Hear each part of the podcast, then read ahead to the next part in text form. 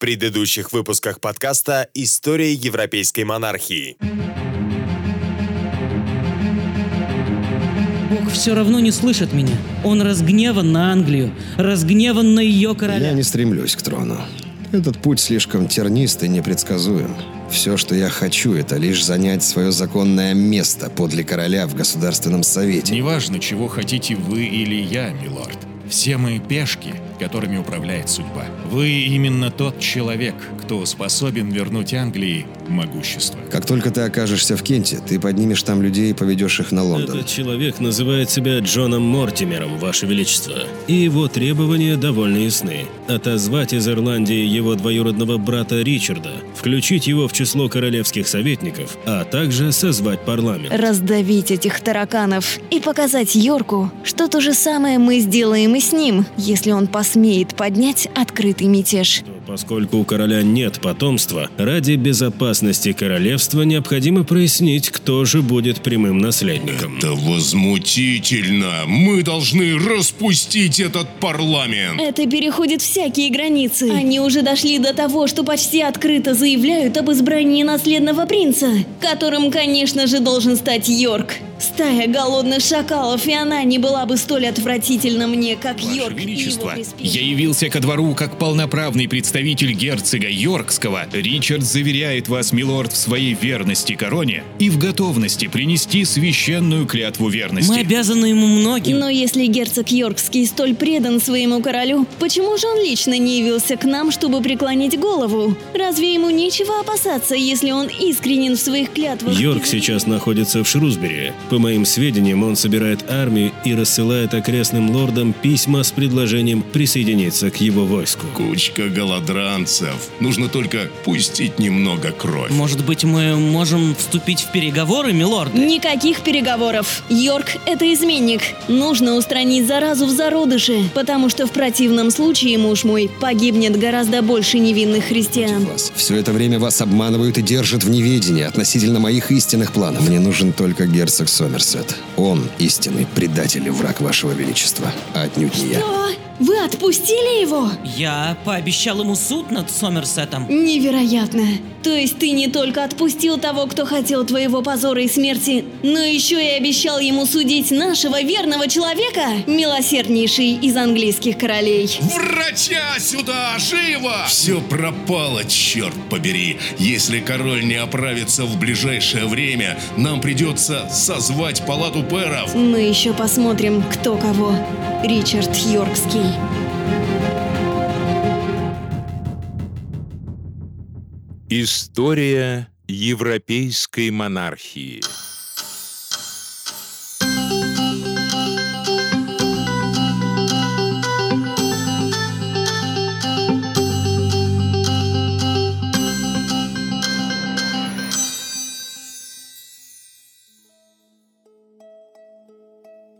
Принца привезли в Виндзор. Герцог Бекингем взял его на руки и представил королю надлежащим образом, моля короля благословить его. Но король никак не ответил. Тем не менее герцог, держа принца, покорно стоял перед королем. И когда он так и не смог получить никакого ответа, вошла королева и взяла принца на руки и представила его так же, как это сделал герцог, желая, чтобы он благословил его. Но все их старания были напрасны, и они отбыли оттуда, так и не дождавшись какого-либо ответа или одобрения. Лишь единожды король взглянул на принца и снова опустил глаза. Долгих 15 месяцев предстоит королю Генриху провести в состоянии глубокого бессознательного сна. Но придворная партия ланкастеров отнюдь не дремала. Они не опустили головы в этой, казалось бы, безысходной для них ситуации. Сперва придворное окружение короля пыталось всячески скрыть припадок монарха, чтобы избежать созыва столь невыгодного им парламента и вынесения на его обсуждение такого неудобного вопроса, как установление регенства. Недееспособность Генриха удавалось скрывать в том числе, как это ни странно, и путем демонстрации короля на публике. Периодически Генриха показывали при дворе Винзоре, когда доверенные люди королевы выводили его под руки из личных покоев и усаживали на трон. Король в такие моменты выглядел как человек, погруженный в глубокое раздумье. Собранию знати объявлялось, что их король всего лишь устал после кропотливых трудов на благо Отечества и эмоционально подавлен из-за утраты континентальных владений. Этим и объяснялось якобы задумчивое состояние короля, его неразговорчивость и рассеянный взгляд сквозь лица людей, не фокусировавшийся ни на ком и ни на чем. Взгляд отрешенного старика, уставшего от жизни и от дел, устремленный в пустоту. Вскоре всему двору, а затем и палате лордов уже стало очевидно, что с королем что-то не так. Скрывать и дальше болезнь было невозможно, да и не было смысла. 13 октября королева благополучно разрешилась от бремени внешне здоровым мальчиком. Его назвали Эдуардом, очевидно в честь выдающегося пращура, благодаря которому так успешно началась для Англии Столетняя война. После этого уже можно было публично обнародовать о болезни короля и об установлении над ним регенства, как над недееспособным сюзереном, потерявшим рассудок. Естественно, как мать малолетнего принца, королева теперь имела все права, чтобы стать регентом при обездвиженном муже и малолетнем принце. План Маргариты был до крайности прост и в то же время хитер. Опираясь на верхушку преданной Ланкастером знати, сосредоточить в своих руках неограниченную власть на основании материнства над принцем.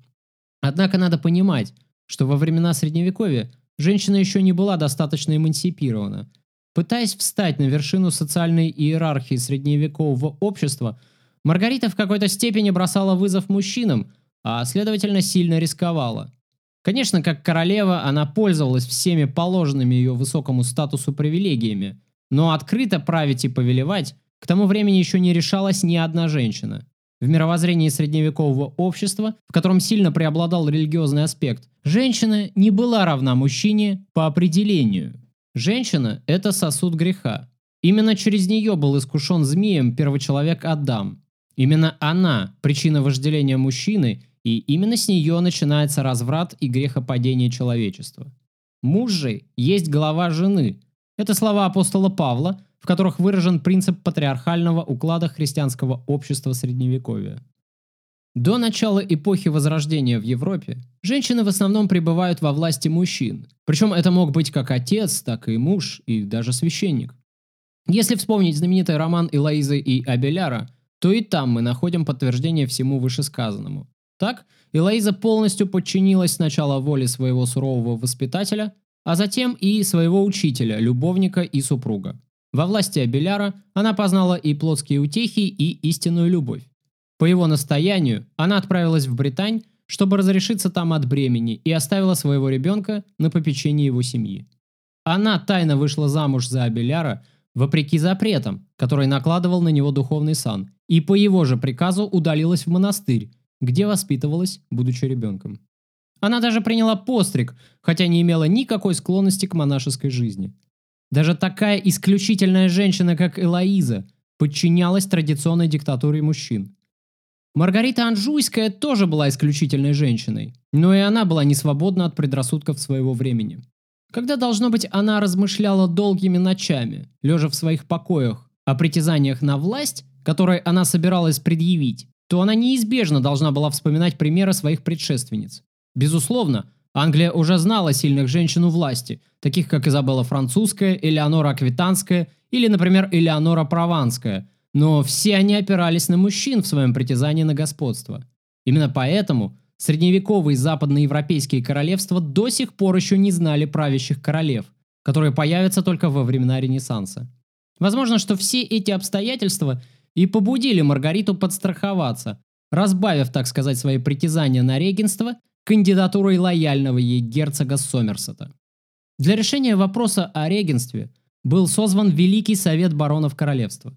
Как пишет Вадим Устинов, королевская партия активно пыталась не допустить на ассамблею герцога Йоркского. Но поскольку это было очевидно незаконно, партия королевы постаралась максимально ослабить своего врага, отстранив от участия в Совете как можно больше его сторонников.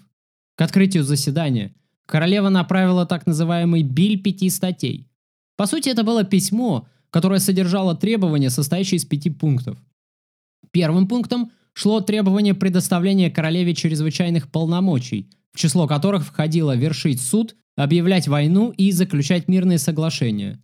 Затем шло требование о назначении щедрого содержания, передаче в изящные женские ручки всей полноты власти, включая право назначать по своему усмотрению на ключевые посты государства высших сановников, любые угодные ей кандидатуры. Учитывая, что такие требования были заявлены не просто женщиной, но еще и француженкой по происхождению, Биль выглядел довольно одиозно. В отсутствие короля позиции ланкастеров пошатнулись. Крайне сомнительная репутация герцога Сомерсета не позволила Эдмунду взять регенство в свои руки. Что же до притязаний Маргариты, то ее требования и вовсе были проигнорированы Советом знати. К прискорбию и ужасу королевы Совет баронов постановил назначить лордом-протектором Англии Ричарда, герцога Йоркского. Итак, господа, чем обязан столь высокой чести? Признаться, я до последнего отказывался верить в то, что это приглашение не ловушка. Чего скрывать, мы ненавидим друг друга. Поэтому, милорд, я и предложил встречу на вашей территории. Мы должны оставить ненависть друг другу в прошлом. Сейчас у нас общие враги, а враг моего врага – мой друг, как известно. Король скован молчанием. Оправится он или нет, одному богу известно. Власть королевы слаба и держится на волоске. Пришло время новой власти, господа. Я предлагаю нам заключить соглашение. Мы влиятельные лорды, но лишь объединившись, мы сможем действовать эффективно и обеспечить для себя власть, а для Англии порядок и процветание. Оставьте эти глупые патетические речи для толпы, которая до сих пор верит в сказочных гномов и эльфов, обитающих в Шервуде. Вы предаете королеву, потому что она отдала своему любимцу Сомерсету графство Глэморджин из приданого вашей жены. А порядок и процветание Англии вас интересует так же мало, как пустой карман валийского пьянчуги. Итак, давайте на чистоту, граф Орик. Почему я должен верить вам? Сейчас король болен. Теперь мне ничто не мешает стать регентом. О нет, милорд. Здесь вы сильно заблуждаетесь.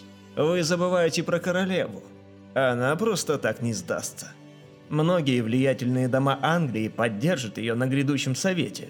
Не забывайте, что у нее теперь есть сын, принц Эдуард. Сейчас я ввязался в большую вражду с Перси. И да, вы правы, королева мной недовольна. Свадьба моего брата навлекла на нас ее гнев. Пути назад нет, мосты сожжены. Подумайте, милорд, какую пользу нам обоим принесет наш союз? Все мои клиенты станут вашими людьми, а их отряды пополнят ваше войско. Я нужен вам, милорд, и вы не можете этого отрицать. Мне нужны гарантии, милорд. Гарантии, что вы не предадите меня. И не переметнетесь в лагерь моих врагов так же легко, как предаете их сейчас. Что ж, это разумно. Если бы парламент не наделил правами регенства королеву, он мог бы передать полномочия герцогу Сомерсету. Но этого не произошло, и протекторат все-таки достался Ричарду. Не в последнюю очередь произошло это из-за того, что к Йорку примкнули довольно сильные союзники в лице семейства Невиллов. Но на этом месте я хотел бы поставить свое повествование о дальнейшем развитии событий на паузу, чтобы рассказать вам историю вражды и ненависти четырех семейств Англии. Четыре семьи и две истории ненависти, за каждой из которых скрываются тысячи подобных историй, менее известных и оставшихся в тени.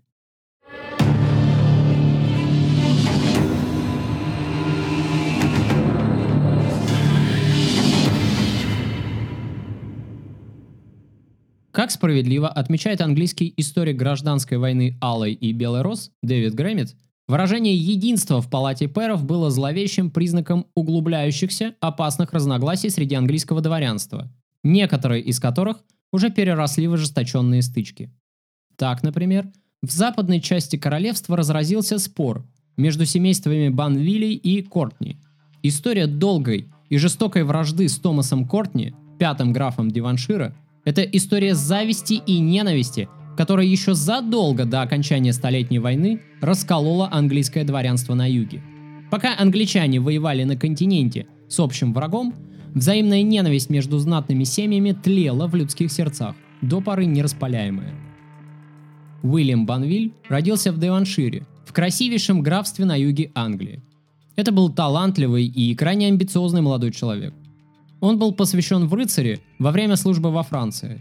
Будучи весьма чистолюбивым молодым человеком, он, по всей видимости, отличился на войне и получил в 1423 году должность шерифа Деваншира.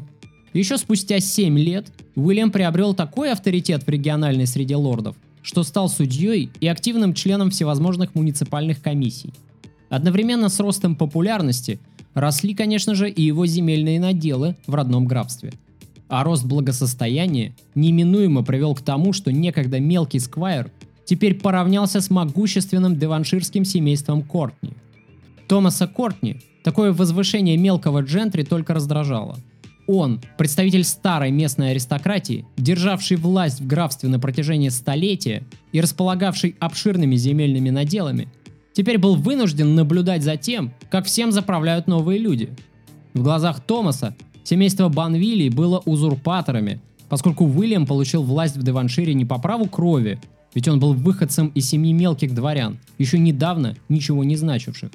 Естественно, что молодой Томас Кортни и другие подобные ему лорды рассматривали свои графства, где у них веками были хлебные должности и обширные земли, как свою родовую вотчину.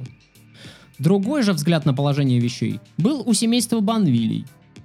Уильяма, в свою очередь, раздражала старая чопорная аристократия, владевшая поместьями не за личные заслуги, не отличившаяся в Столетней войне, а просто считавшая себя хозяевами в его родном Деваншире в силу традиций. Это было столкновение разных взглядов на положение вещей, и компромисс тут был невозможен. В 1427 году Уильям Банвиль женился на тетке Томаса. Несомненно, что второй брак Уильяма и Элизабет Кортни был заключен по расчету, как и многие браки в семьях аристократии. Через него потомки Уильяма получат права на поместье лордов Кортни. Злосчастная традиция наследования недвижимого имущества по женской линии, пожалуй, стала в Англии причиной многих смертей и жестокого насилия. Конфликт между Банвилем и Кортни вошел в фазу обострения в 1437 году, когда Уильям получил доходную должность королевского управляющего в Корнуэле. После этого Терпение молодого Томаса лопнуло, и в Деваншире разгорелось насилие между двумя семьями, за каждой из которых стояли менее заметные приверженцы, связавшие свои интересы со старой или новой аристократией. В 1447 году Уильям, благодаря своим связям при дворе, был возведен в перство, а еще два года спустя новый лорд получил продвижение по службе. Томас Кортни больше не мог наблюдать за тем, как враг его семьи торжествует – в Деваншире вновь разгорается новый вооруженный конфликт, который с трудом удалось погасить лишь благодаря личному вмешательству в происходящее герцога Йоркского. Но вражда прекратилась лишь на время, чтобы вспыхнуть вскоре с новой силой. Несогласие с происходящим неизбежно подтолкнуло Уильяма Кортни к союзу с Йорком, ведь Банвиль пользовался расположением при дворе, будучи человеком Сомерсета, а значит, был приверженцем Ланкастеров. Надо сказать, что мелкие кланы, формируясь вокруг придворной партии Ланкастеров либо оппозиционной ей партии Йорков, отнюдь не были законсервированы в той или иной фракции. Положение дел постоянно менялось, и приверженность старым соглашениям регулярно пересматривалась. Так, например, Банвиль вскоре потеряет своего старого покровителя Сомерсета после Первой войны Алой и Белой Роз, что вынудит его искать нового – Результатом этого поиска станет брак его внука на дочери Ричарда Невилла, графа Солсбери, ближайшего союзника Йорка. А поскольку Невиллы с 1455 года становятся приверженцами Йорков, их клиенты Банвилли, связавшие будущее с более могущественной семьей Невиллов, естественно, также примыкают к партии Йорка, что делает невозможным участие в этой фракции их врагов из семейства Кортни. Конфликт других высокопоставленных семейств Невилов и Перси удостоен в историографии гораздо большим вниманием, потому что представители двух этих родов являются ведущими действующими лицами на фоне надвигающейся на Англию гражданской войны. Семья Невилов была основана Ральфом Невиллом и имела нормандское происхождение. Отец Ральфа отличился на государственной службе. Он занимал пост адмирала Севера, воевал в Шотландии, а впоследствии был включен в свиту короля и возглавил комиссию по заключению с шотландским королем мирного соглашения. Его сын также находился на хорошем счету английского короля. Ричард II устроил его второй брак с дочерью Джона Гонта, Джоан Бафорд, породнив семейство Невиллов с домом Ланкастеров. Теперь в жилах Невиллов также текла королевская кровь одного из сыновей Эдуарда III. Ричард предоставил Невиллам земли на севере Англии, присвоив Ральфу титул графа Вестморленда. Расчет был в том, чтобы создать на севере Англии семью, родственную правящей династии, дабы уравновесить безграничное влияние дома Перси, и чтобы потенциально опасный для короля север не находился бы в руках только одной семьи. На первый взгляд, это было благоразумным решением, но Ричард II не учел, что таким образом он породил жестокую конкуренцию между двумя домами, и уж тем более он не мог предвидеть, что конкуренция эта выльется в кровавый раз при гражданской войны.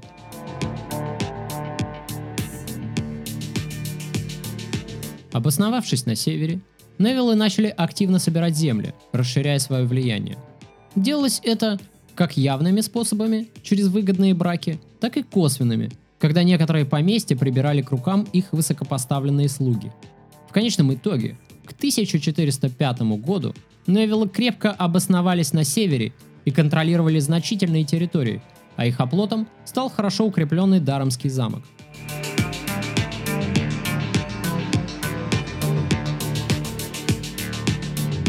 Семейство Перси представляло собой представителей старой английской знати, которая традиционно удерживала в своих руках северную границу с Шотландией и по своей родовитости не уступала дому Невиллов. Генри Перси, известный в истории Англии под прозвищем Гарри Горячая Шпора, изначально поддерживал мятеж Боленброка в 1399 году. Став новым королем Англии, Боленброк не забыл о помощи и щедро вознаградил своего верного Гарри за помощь. Тут важно отметить, что перси были могущественной семьей, державшей в своих руках обширные земли, владевшие большой армией, оружием, укрепленными замками, которые контролировали весь север Англии. С ними было очень опасно ссориться, а дружить нужно было крайне осторожно. Генри Перси не был человеком строгих моральных принципов – об этом свидетельствует хотя бы то, что Шпора, будучи обязанным предыдущему королю Ричарду II своим освобождением из шотландского плена, легко предал короля и переметнулся на сторону мятежников, возглавляемых Боленброком. Вовремя оценив ситуацию, которая складывалась в пользу Боленброка, Горячая Шпора сумел избежать падения своего дома, сделав удачную ставку на кандидата, который стал новым королем Англии. Если как человек Шпора был и не очень порядочным, то как полководец и хранитель Северной Марки он был незаменим. Боленброк, став Генрихом IV, отправил своего союзника воевать в Уэльс. Там Перси зарекомендовал себя наилучшим образом, одержав ряд важных побед над непокорными валийцами. Однако, как это было принято в Англии того времени, крупный сеньор часто финансировал государственные военные кампании из собственного кармана, предъявляя затем короне счет. После успешной кампании в Уэльсе Шпора как раз и решил, что пришло время предъявить такой счет короне. Сумма долга была изрядной, и Генрих IV попросту отказался погасить его полностью, признав только 60% от заявленной Перси суммы. Шпора не смог стерпеть обиду, и это послужило началом вспыхнувшего на севере мятежа. В последовавшей ожесточенной битве королевские войска одержали победу, и бывший союзник короля был убит, а его дом подвергся опале и лишен наследственного имущества – это был болезненный удар, и для могущественной английской фамилии наступили тяжелые времена в вынужденной ссылке в Шотландии. Когда же в Англии сменился король, и на престол взошел сын Боленброка, Генрих V, то сын убитого Перси, Генри-младший, решил, что самое время помириться с новым королем. Генрих V согласился пойти на мировую.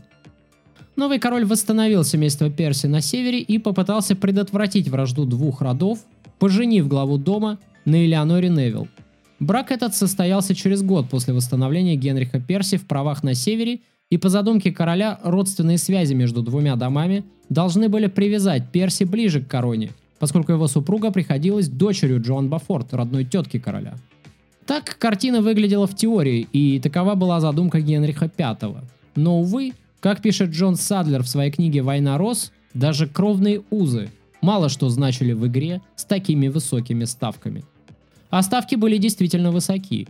Тот, кто контролировал север, был самым влиятельным лордом королевства, по праву имея в своем распоряжении большую армию и хорошо укрепленные замки, как хранитель Северной Марки. Рассказывая про историю вражды Персии и Невилов, важно упомянуть про еще одно действующее лицо этой драмы, сыгравшее немаловажную роль в конфликте династий. Я имею в виду Ральфа Кромвеля, богатого землевладельца, который распоряжался значительными поместьями на севере. Всю свою жизнь он был придворным и занимал самые высокие должности при Ланкастерах. Был лордом-казначеем, затем королевским сокольничем и главным лесничим Шервуда. Он был главным противником герцога Глостерского в Королевском совете и доверенным человеком герцога Саффолка. Это был типичный карьерист, хитрый и расчетливый, но в то же время и осторожный. Он происходил из не очень знатной семьи. Он выдвинулся благодаря Столетней войне и последующему выгодному браку, как и Уильям Банвиль, как и Уильям де Лаполь, герцог Саффолский, как и многие другие, кто сумел воспользоваться удачным стечением обстоятельств, проявив мужество на фронте и смекалку в повседневной жизни. Однако в 1443 году карьера этого человека неожиданно подошла к концу, он благоразумно подает в отставку, по всей видимости, опасаясь конфликта с какой-то влиятельной персоной из окружения короля. Достоверные причины нам неизвестны. На пенсию экс-казначей вышел, получив спокойное и весьма доходное место смотрителя Шервуда. И так бы этот человек, вероятно, тихо бы и скончался, не попав на страницы истории, если бы неожиданно он не оказался замешанным в скандале. В 1452 году у него случился конфликт со взбалмошным герцогом Экстерским, Генри Холландом. Холланд положил глаз на Амтхилл в Бетфордшире, который принадлежал Кромвелю. Герцог Экстерский просто захватил поместье силой. Попытка бывшего лорда-казначея вернуть собственность законными путями встретила весьма яростный отпор со стороны Холланда, который не побоялся дерзко напасть на своего оппонента в Вестминстер-Холле и, угрожая оружием, в резиденции короля чуть не зарубил истца публично. Скорее всего, за Холландом стояли его более могущественные покровители – Дом Перси, поскольку Кромвелю принадлежали некоторые из ранее конфискованных у Перси поместий. Вероятнее всего, что это была провокация с целью побудить Кромвеля уступить дому Перси, некогда принадлежавшую последним собственность. Но столь вызывающее поведение герцога Экстерского в королевской резиденции было вопиющим свидетельством вседозволенности и признаком абсолютного попустительства королевской власти, отсутствия верховенства закона в Англии. Однако Кромвель не смирился и не пошел на поводу у хищных лордов. У Ральфа была племянница, которой отставной казначей собирался завещать все свои богатые владения.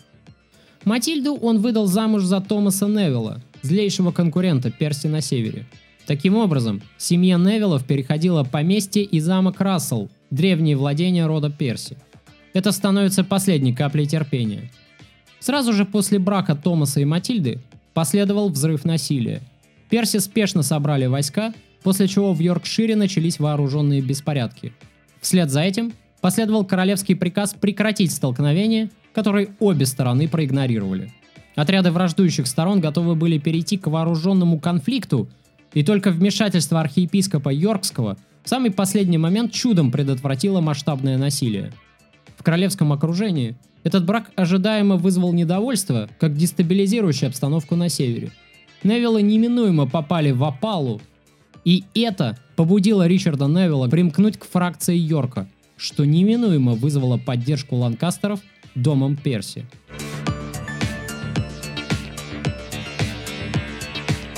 Резюмируя все вышесказанное, мы отчетливо видим, что война Рос была случаем не частного конфликта между двумя конкурирующими за корону династиями – Ланкастеров и Йорков, но при ближайшем рассмотрении оказывается следствием гораздо более глубинного кризиса.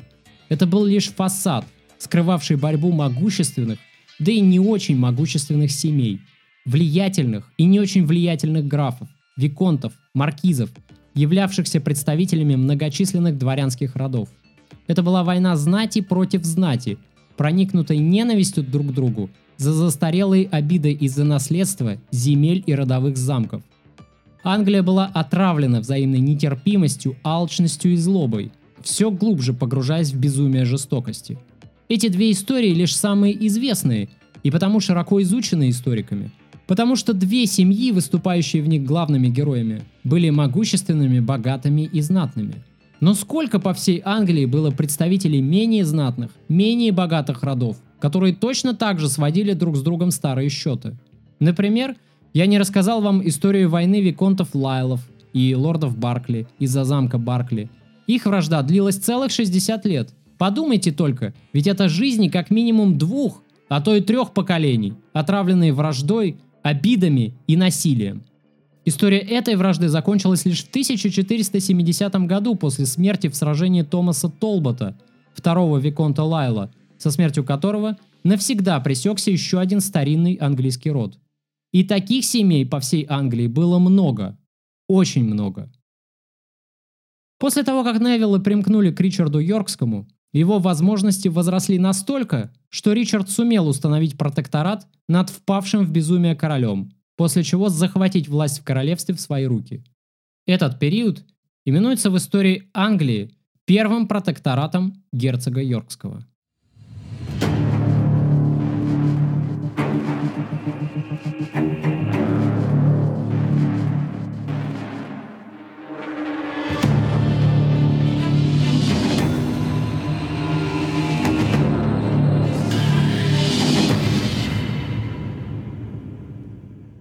Королевский совет под председательством врагов королевы назначил Ричарда Йоркского на семилетний срок капитаном Кале, сместив с поста герцога Сомерсета.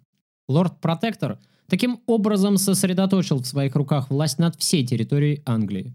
Сторонники Йорков тут же получили все ключевые должности в государстве. Ричард Невилл становится лорд-канцлером, а Ральф Кромвель вновь возвращается на государственную службу в качестве лорда-камергера двора его величества. Таким образом, йоркисты получают еще и контроль над резиденцией короля, над всеми входами и выходами из королевского дворца.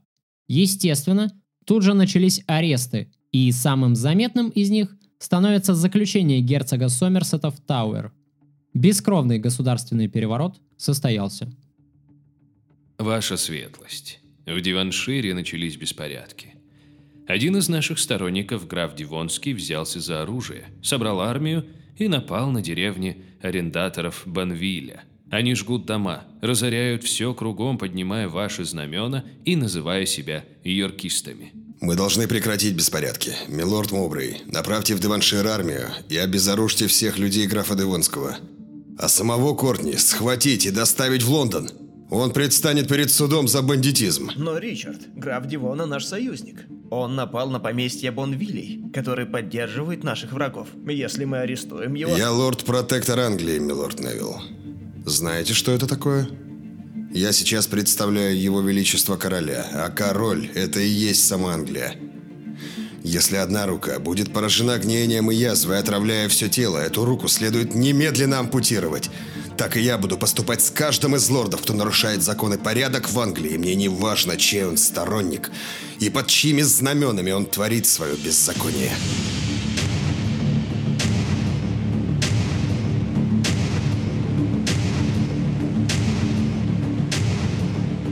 Ричард Йоркский в целом проявил себя блестящим администратором. И все историки, обозревающие войну Рос, пожалуй, единогласно сходятся во мнении, что протекторат Йорка – это лучшее, что случилось в Англии за последние 30 лет.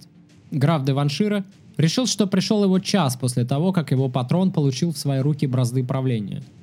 Но Кортни, да и многие другие лорды, привыкшие к бандитской и клановой власти в Англии, не сразу разглядели в Ричарде сторонника порядка и закона – Поэтому, когда Кортни столкнулся с немедленной жесткой реакцией правительства Йорка в отношении беспорядков в Деваншире, затеянных с целью разграбить и присвоить себе имущество Банвилли, лорд Кортни почувствовал себя преданным.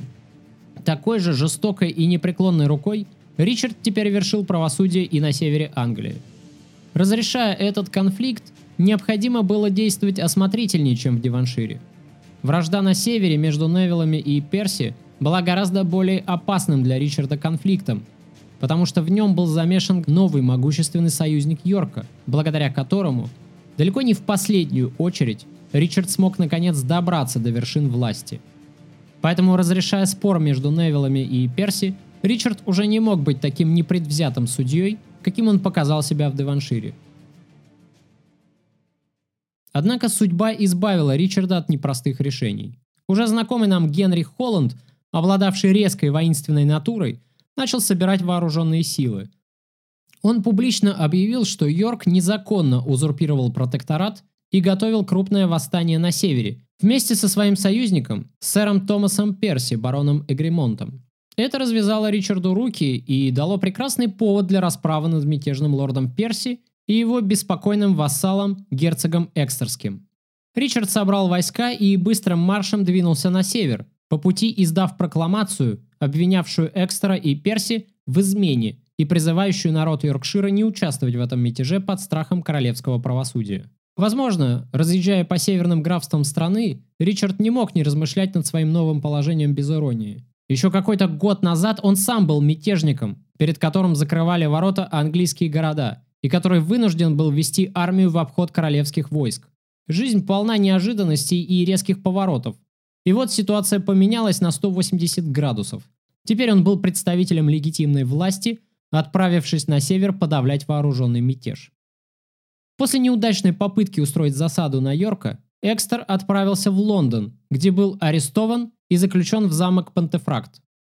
Ральф Кромвель наконец-то добился торжества правосудия и справедливости, и произошло это во время правления Йорка. Укрепив порядок и центральную власть в Диваншире и в Йоркшире, Ричард увидел, что остальные лорды тут же присмирели. Подводя итог его протекторату, сэр Уинстон Черчилль с восхищением пишет, «В то время, когда правительство было у него в руках, когда его будущее омрачилось из-за появления нового наследника короны, когда выздоровление короля грозило не только его власти, но и самой жизни, Йорк сохранял абсолютную веру в монарха, право и справедливость. Именно в этом его слава и оправдание его действий. В нашу историю он вошел как патриот, готовый рисковать своей жизнью для защиты справедливого и эффективного управления, но не желающий поднять руку против государства во имя каких бы то ни было личных интересов. И даже более сдержанный Устинов сквозь зубы признает, что правление Йорка было, как всегда, не выдающимся, но вполне успешным, тем более, что Англии требовалось совсем немного – гражданский мир и порядок. Именно внутреннее спокойствие в стране герцог и постарался обеспечить первым делом.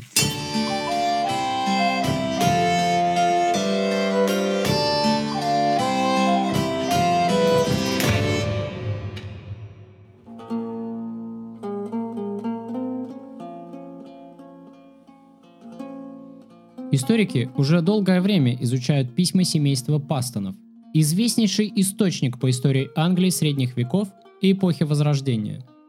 Ценность этих писем заключена главным образом в том, что они представляют из себя живые рассказы современников о событиях, другим основным источником информации о которых служат лишь сухие канцелярские тексты указов, финансовые счета или описание недвижимости. Что касается письма семьи Пастонов, то это настоящая кладезь информации. В них есть эмоции, за ними чувствуется характер и душа реальных людей прошлого. Как если бы мы просматривали Твиттер или Фейсбук жителя средневековой Англии. Папка семьи Пастонов состоит более чем из тысячи писем, написанных тремя поколениями на протяжении 70 лет. И в процессе изучения переписки о повседневных буднях одной из английских семей мы черпаем информацию и о ситуации в Англии, которая фоном проступала сквозь жалобы на деспота отца, рассказы о родительских ссорах и приглашениях возлюбленной на бурную вечеринку в замке, устраиваемую в отсутствие родителей. Итак, перед нами одно из писем из этой папки, написанное Уильямом Пастоном из Лондона своему брату и датируемое 6 сентября 1454 года. Мой лорд Кентерберийский получил свой приход, и я присутствовал с ним в королевских покоях, когда он отдавал дань уважения – я сказал Гарри Вильтону об унижении его и короля, но это слишком долго описывать. Хотя унизительное положение короля в этом письме не описано, историк Джеймс Росс выдвигает версию, что король, по всей видимости, на официальных церемониях выглядел не совсем подобающим образом.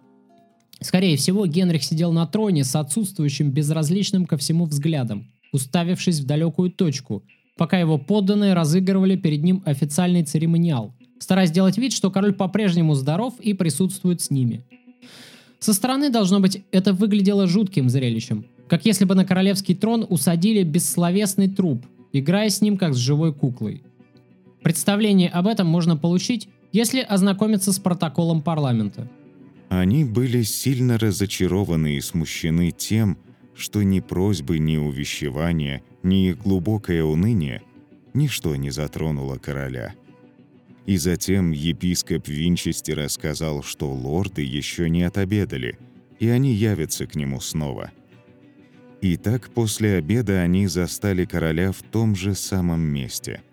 И там они всеми путями и способами, которые только могли придумать, пытались получить от него ответы по вышеупомянутым делам – но так ничего и не услышали. Следующее письмо Пастона, датируемое уже 9 января, позволяет нам установить, что к началу следующего, 1455 года, король полностью пришел в сознание.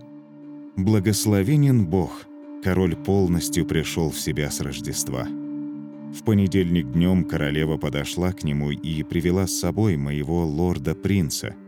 И тогда он спросил, как зовут принца.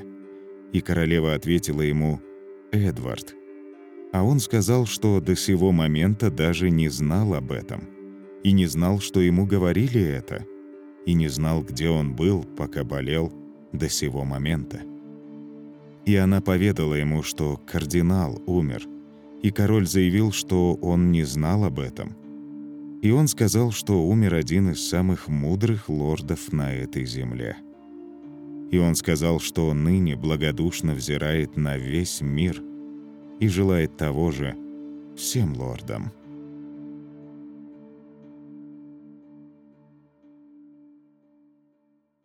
Через месяц после того, как Генрих вернулся в сознание, привычное положение вещей, существовавшее до его болезни, возобновилось. Были смещены с ключевых постов все сторонники Йорка и Невилла, которых тут же заменили людьми Сомерсета – сам же Эдмонд Бафорд, пребывавший в Тауэре, чудом избежал смертной казни. Вообще непонятно, почему Ричард не прикончил герцога Сомерсета. В исторической литературе это обычно приписывают миролюбивому, мягкому нраву герцога Йоркского. Но вполне возможно, что Ричард просто еще не успел придумать, как лучше всего поступить со своим врагом. И вряд ли мысли о расправе со своим злейшим противником, о которой так мечтал герцог Йоркский, покинули его во время протектората. Ричард, естественно, тут же поспешил удалиться из Лондона, ставшего теперь не просто небезопасным, но и откровенно враждебным для него и его людей. Он направился в Йоркшир, который ныне поддерживал его благодаря союзу с Невиллами. Над страной нависла зловещая туча, готовая вскоре разразиться ливнем стрел и потоками крови. Как остроумно заметил выдающийся английский историк Робин Линдси Стори, если безумие Генриха было трагедией, то его выздоровление стало национальной катастрофой. Как отмечают многие английские историки, после выздоровления Генрих очнулся другим человеком. До 1453 года он был королем, который хотя бы периодически занимался политикой и принятием государственных решений. Но после 1455 года современники поняли, что король уже не способен править страной как прежде – Ужасную картину рисует нам Найджел Джонс в своей книге, посвященной истории лондонского Тауэра. Цитирую. «Генрих вышел из туннеля своего безумия лишь тенью того немощного человека, который вошел в него. Если раньше он был слаб, то теперь он был беспомощной марионеткой в руках той фракции, которая владела им. Если раньше он был благочестивым, то отныне и вовсе заблудился в своих снах и молитвах, и его выздоровление не было постоянным – Безумие периодически возвращалось до конца его печальной жизни, и потому отныне Генрих был лишь пустой оболочкой в королевской одежде, королем только по имени и по жалкой подписи, которым можно было манипулировать по своему желанию. Конец цитаты. Мы должны во что бы то ни стало наказать изменников. Ну что мы можем инкриминировать Йорку? Он действовал в соответствии с полномочиями, предоставленными ему парламентом. Бросил меня в Тауэр, черт побери! Это незаконно! Йорк хитер и упрям. Все его действия подкреплялись решением парламента, но это не значит, что с произошедшим мы будем мириться. Мой припадок был божьим знаком. Мы должны остановить вражду. Ричард не сделал ничего плохого.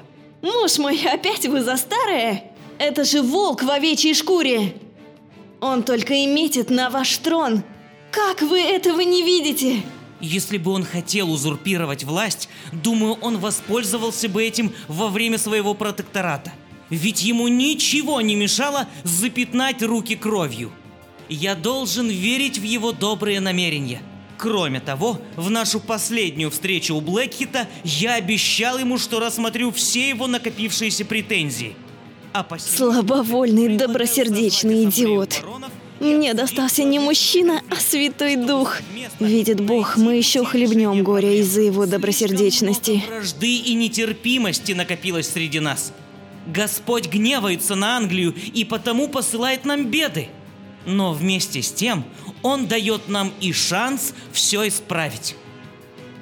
На этом, господа, предлагаю окончить наше совещание.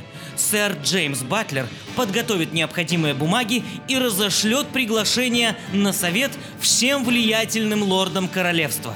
Мой долг как короля – примирить всех во имя мира и справедливости.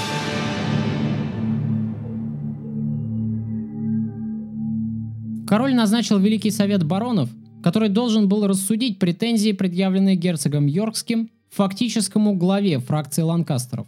Ричард получил приглашение явиться на этот совет в качестве истца, чтобы вновь изложить свои претензии к Сомерсету. Посему повелеваем вам незамедлительно явиться на заседание Великого Совета, которое пройдет в Лестере 21 мая сего года. Дозволяю вам взять эскорт не более сотни пехотинцев, а иные вооруженные отряды числом не более 20 человек. Милостью Божией король Англии и Франции, владетель Ирландии Генрих VI, писано в сию дату и засвидетельствовано королевской печатью канцелярии Его Величества. Количество сопровождающих явно вписано по указанию королевы, чтобы мы не явились на совет во главе большого войска. Что думаете, господа? Ехать ли мне на этот суд? Зная королеву, я уверен, что это ловушка. Возможно, что король действительно искренне хочет примирения, но Сомерсет и Маргарита сделают все, чтобы опорочить вас в глазах короля. Уж они-то найдут как, со своей дьявольской расчетливостью. Считаю, что ехать опасно. Я согласен с графом Уорика. Все мы помним пример герцога Глостерского, которого схватили в королевском замке. Если на глазах короля арестовали его дядю, вряд ли можно надеяться, что вам, ваша светлость, удастся избежать этой участи. Я согласен с вами, господа. Ехать не стоит. Надо вооружать замки и собирать армию. Выдвинемся на Лондон. Но тогда королева получит прекрасный повод обвинить нас в мятеже. Эта хитрая французская сука все рассчитала, как по нотам. Либо встреча в ее логове и на ее условиях, либо последует обвинение в мятеже. Прекрасно. Тогда напишем королю письмо и предложим личную встречу. Послание вряд ли дойдет до его величества, но мы впоследствии сможем заявить, что пытались добиться встречи, прежде чем хвататься за оружие.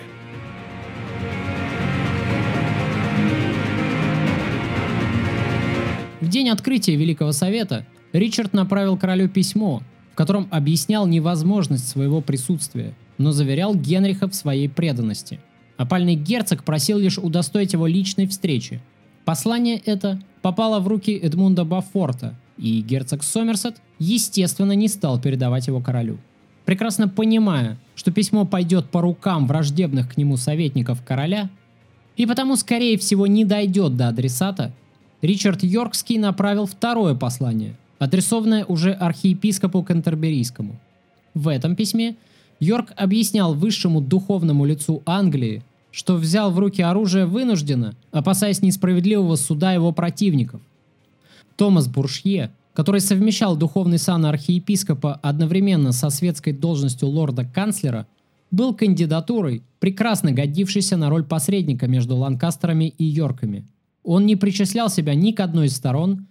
Назначен на духовный сан он был в период регенства Йорка, а получил одну из высших светских должностей уже во время возвращения к власти Ланкастеров.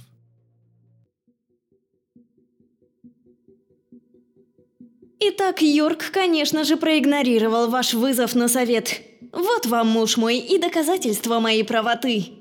Если бы он хотел мира, он не бегал бы от нас, а явился бы, чтобы изложить свои претензии. Я получил от него письмо сегодня утром. Герцог объясняет, что не мог явиться, поскольку не обладал достаточными гарантиями безопасности. Как это понимать? Он не доверяет мне? Своему королю?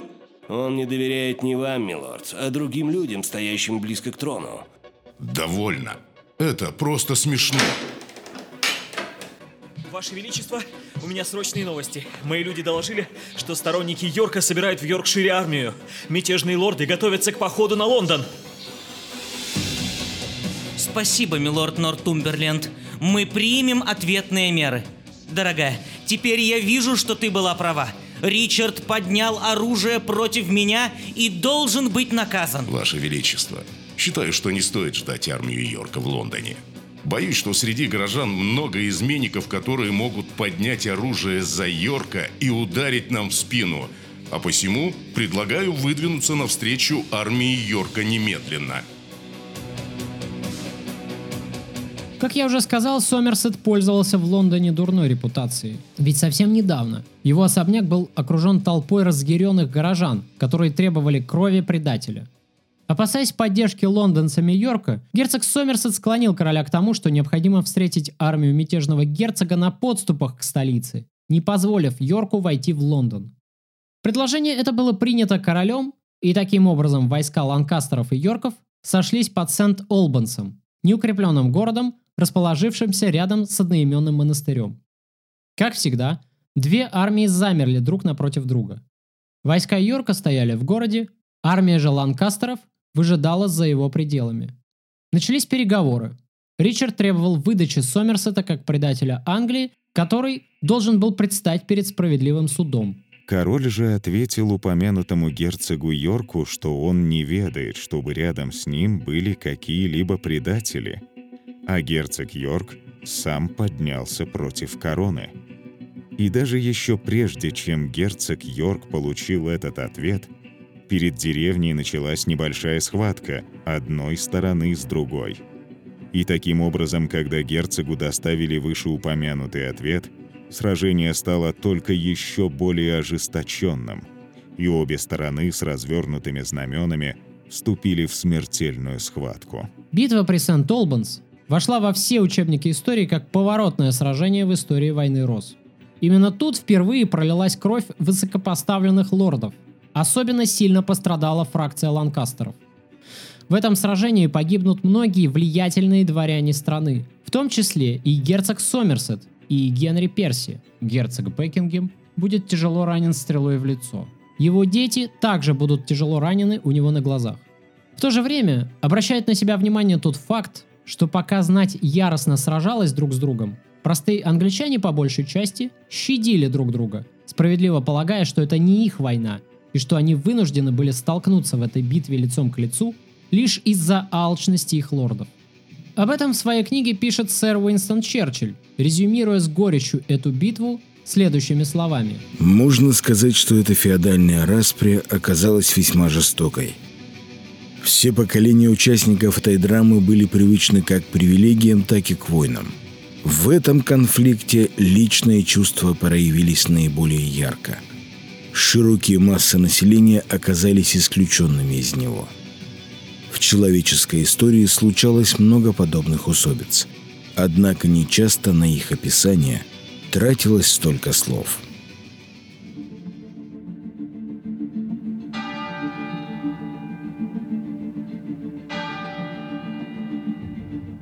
Сражение началось утром с десятым ударом колокола.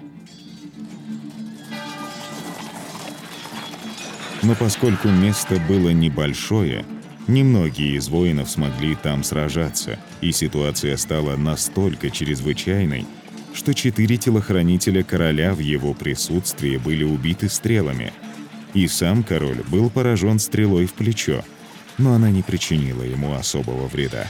Всем собраться вокруг короля! Держать строй! Солдаты! В атаку! Насмерть! Лучники! Приготовьтесь! Огонь! Помогите! Держитесь насмерть! руку отрубили! Помогите! Мамочка! Я, я ничего не Наконец, вижу! после трех часов я битвы, слеп! люди короля, видя, что дела у них плохи, раскололись на одном крыле и пустились в бегство. И герцог Сомерсет отступил на постоялый двор в надежде спастись и скрыться. Держите строй! Как только это заметили необузданные сторонники упомянутого герцога Йорка, то окружили вышеназванное строение. И там герцог Йорк отдал приказ вывести короля из толпы и поместить его в безопасности в аббатстве. И так это и было сделано. И в этом аббатстве также нашел убежище очень серьезно раненый тремя стрелами герцог Бекингем. И в своем неистовстве они стали биться с Сомерсетом и его людьми, которые находились там внутри названного постоялого двора и защищались отважно. И в конце, после того, как двери были выломаны, герцог Сомерсет, видя, что у него не осталось никакой другой возможности, держал совет со своими людьми о том, как выбраться оттуда. И в результате такой попытки он и все его воины были окружены людьми герцога Йорка. И после того, как некоторые из нападающих были сражены, и герцог Сомерсет своей собственной рукой убил четырех, как говорят, он был сражен топором и получил столь серьезные ранения, что там и закончил свою жизнь. Короля брать в плен живым! По одним оценкам, армия короля насчитывала около трех тысяч солдат, по другим еще меньше. Все въездные дороги в город были забаррикадированы и контролировались королевскими отрядами. Армия йоркистов была вооружена гораздо лучше и насчитывала как минимум 3000 человек, а некоторые историки и вовсе приводят цифру в 6000. Таким образом, йоркисты имели явное качественное и количественное преимущество. Прорываясь сквозь баррикады, йоркисты устремились к лордам, окружавшим короля. Их целью была верхушка фракции ланкастеров. Сам же король вряд ли служил мишенью для повстанцев, поскольку его убийство вызвало бы у Ричарда Йоркского и его союзников гораздо больше проблем, чем решений.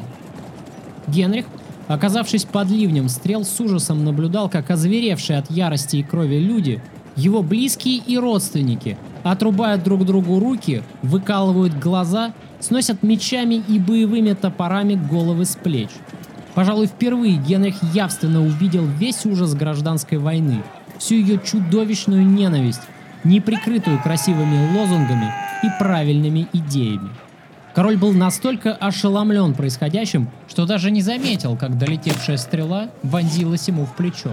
Потрясенный настоятель аббатства стал свидетелем этой страшной бойни и оставил для потомков такое воспоминание.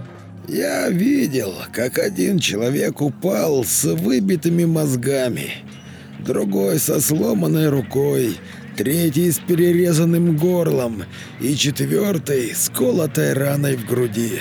В то время, как вся улица была усыпана трупами.